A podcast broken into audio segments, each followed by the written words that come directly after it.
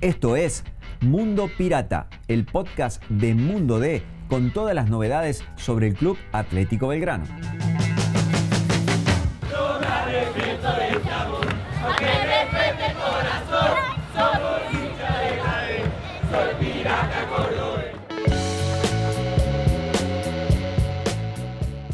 Hola gente, ¿cómo les va? Esta es una nueva edición de Mundo Pirata, el podcast de Mundo Day de la Voz del Interior, con toda la información del Club Atlético Belgrano. Antes de comenzar, por supuesto, agradecer a la gente de Ring que nos acompaña en este espacio como lo hace habitualmente. Ha quedado atrás la eliminación de Belgrano en Copa Argentina, ya queda atrás, queda en el recuerdo, comienza a pensar en lo que viene de la Copa de la Liga Profesional. Perdió Belgrano en Santa Fe, en el Estadio de Colón, frente a San Lorenzo 1-0 y de esta manera, como le sucediera en la edición pasada, ha quedado al margen del torneo en octavos de final. Aquella vez fue por disparos desde el punto penal frente a Godoy Cruz, ahora fue con derrota frente al conjunto de Rubén Darío Insúa.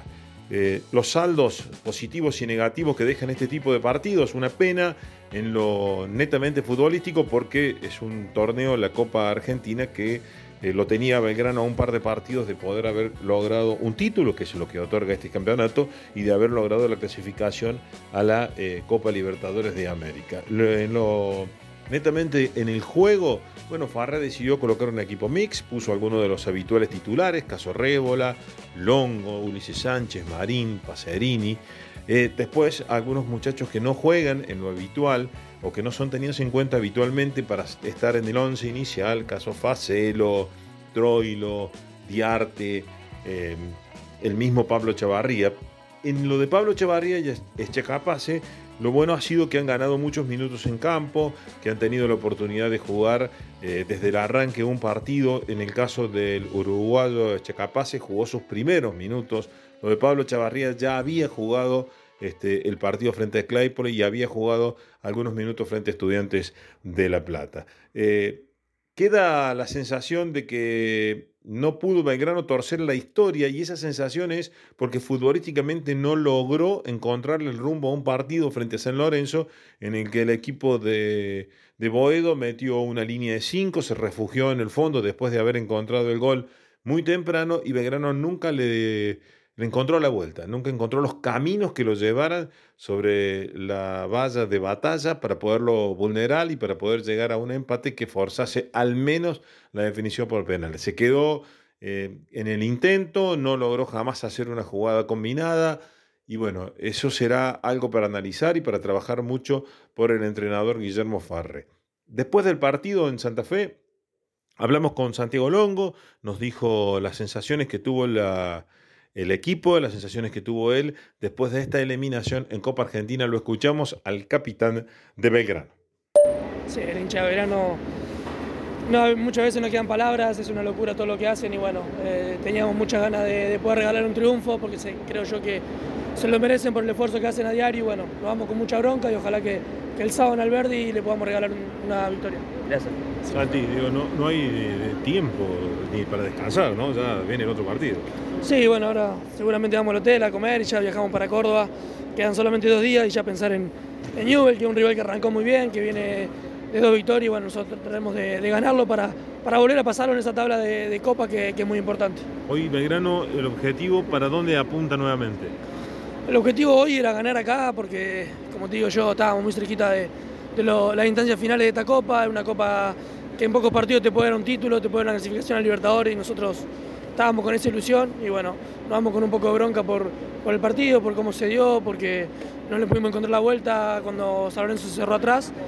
Y ahora pensar en el partido local que tenemos y tratar de sumar la mayor cantidad de puntos para ver si podemos entrar a una copa. Además, eh, digo, el equipo mostró en cancha en los últimos partidos que, que puede jugar en, en, otro nivel distinto al que hizo el campeonato pasado. Sí, yo creo que el campeonato pasado lo hicimos muy bien, salvo las últimas seis fechas que se vio un poco el desgaste, se nos quedó largo un poquito el torneo, muchos chicos que también eh, se, podían llegar a ir y por ahí un poco la cabeza baja, baja un poquito esa tensión y bueno, eh, este torneo lo arrancamos de muy buena manera, pero hay que seguir, todavía falta un montón, esta camiseta y este, este club exige cada día ir por más y bueno, estamos con, con muchas ganas de seguir y, poder entrar a alguna copa que, es nuestro objetivo. Este, este, cambio de sistema te hace jugar solito en el medio y correr el doble. Sí, pero me siento cómodo porque siempre tengo compañeros adelante para jugar, eh, tengo mucha más participación con la pelota y cuando tengo que correr eh, me gusta y bueno, lo trato de hacer para, para, que el equipo también se sienta cómodo. Hay que empezar a ilvanar más pases en, menos espacio, me parece. Sí, sí, sí. Es un poco lo que intentamos el otro día en, la cancha de San Lorenzo que nos salió muy bien. Oye, por ahí ellos nos liberaron mucho los centrales y, nos hicieron un embudo que nosotros chocábamos mucho, pero bueno, eh, son cosas a corregir, a seguir mejorando y bueno, espero que el, que el sábado podamos hacer un gran partido. Muchas gracias. Gracias a vos. Gracias, Santi. Tras las palabras de Longo, bueno, eh, queda claro que eh, el dolor es la eliminación en sí misma, ¿no? Porque no era tan sencillo el paso, porque era San Lorenzo, un equipo de primera. Belgrano con este juego eh, de los últimos tres partidos este, que jugó prácticamente en poquito tiempo, no ha podido ganarle a San Lorenzo, tiene un empate y dos derrotas. Y, fue muy parecido a lo que le pasó en Alberdi, es decir, una vez que San Lorenzo consiguió abrir el marcador, eh, se refugió, le cerró los caminos y Belgrano no encontró la manera de quebrar ese cerrojo.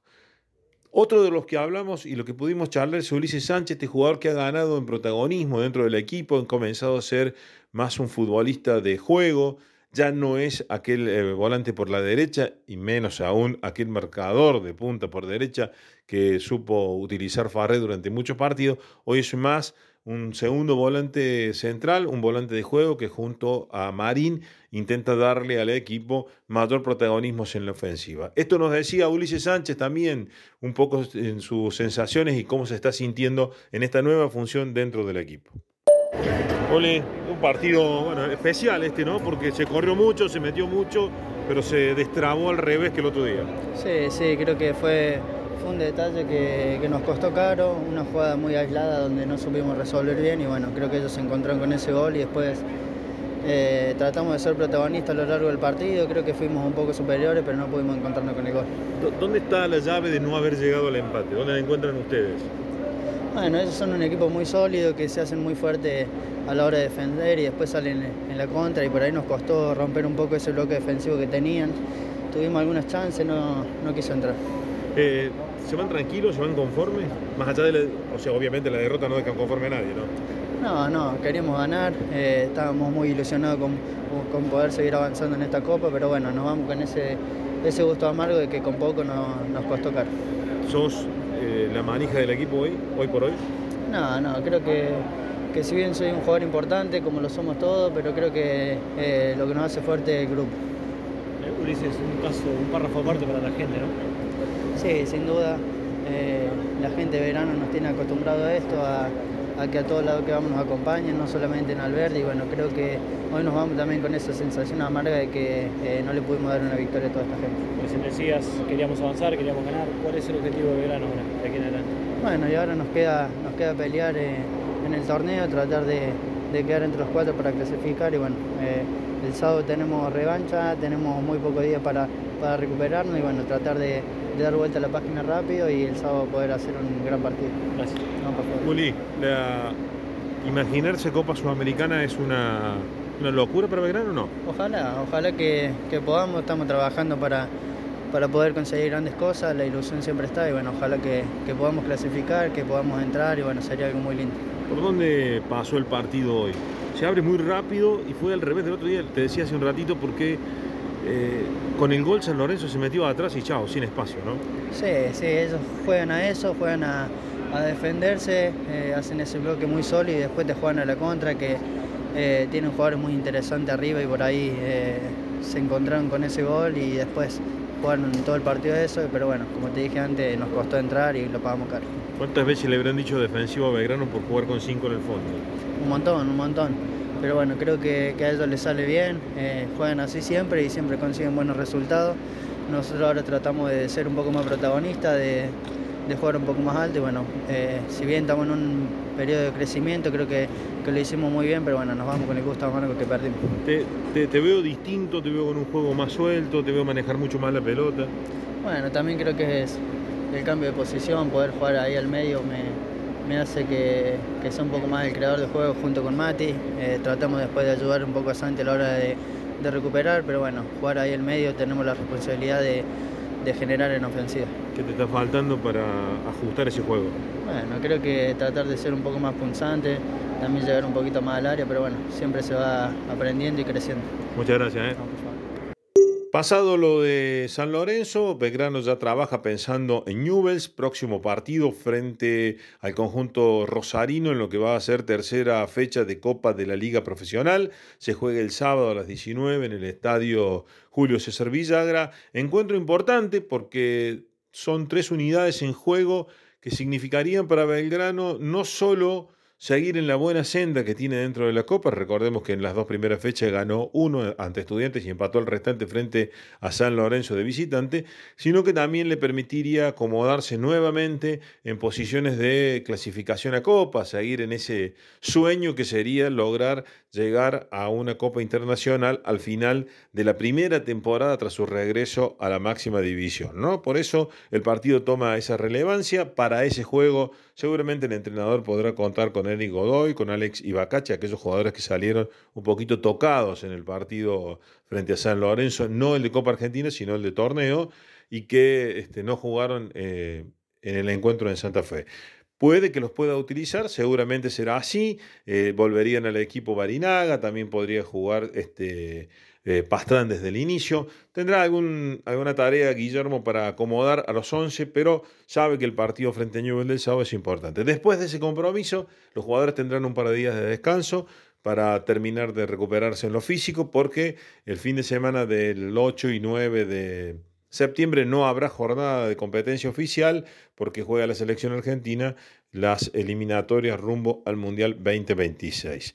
En lo que respecta a refuerzos, ya está concretado lo de Esteban Rolón, volante central que viene de Boca Juniors, llega a préstamo por 18 meses y este, con una opción de compra para quedarse Belgrano con parte de la ficha del jugador. En el inicio de este mercado de pases, Belgrano había hecho un intento por Rolón, el jugador le había dado un no como respuesta porque intentaba quedarse en Boca y pelearla allí. Pero bueno, este, los días fueron pasando, la oportunidad de jugar en Boca para Rolón no se va a concretar y el propio Consejo del Fútbol le pidió al jugador que aceptara las ofertas que tuviera o que analizara, mejor dicho, las ofertas que tenía. La más concreta era la de Belgrano. Llegó a un acuerdo y seguramente en las próximas horas será anunciado como jugador de Belgrano. Era uno de los puestos a cubrir que pretendía Guillermo Farré, un segundo volante de marca. Recordemos que en esa función lo tiene eh, a Santiago Longo y este, no tiene mucho más porque después está detrás de, del actual capitán de Belgrano, el juvenil Thiago Cravero. Eh, Belgrano no se ha retirado de todo el mercado, intentará seguramente en las últimas horas tratar de sumar uno más, pero bueno, no va a ser nada sencillo. Con esto eh, sería el sexto refuerzo, es el sexto refuerzo Rolón, junto a Pablo Chavarría, a Marín, a Checapase, a Pacerini y a Pastrán, que ya están, que ya jugaron y que ya eh, tuvieron eh, sus minutos en campo de juego. Bueno, Belgrano le apuesta a seguir creciendo en el torneo de la Copa, buscando acomodarse. Los días que vienen seguramente servirán para que Farré eh, vaya puliendo de poco la idea de juego, mejorando en donde encuentra las falencias el entrenador, porque a Belgrano le queda un largo camino por recorrer todavía para afianzarse. Primero, en la liga profesional. Y después buscar, ¿por qué no?, ese sueño de llegar a un torneo internacional. Bueno, gente, este ha sido Mundo Pirata, la entrega de Mundo D y de La Voz del Interior para que nos sigan en todas las plataformas, que nos busquen en las páginas del diario. Allí van a encontrar toda la información de Belgrano. Mi nombre, Pablo Campo, y muchísimas gracias. Te invitamos a visitar mundode.com.ar para estar al día con todas las noticias sobre el pirata. Nos encontramos de nuevo la semana que viene.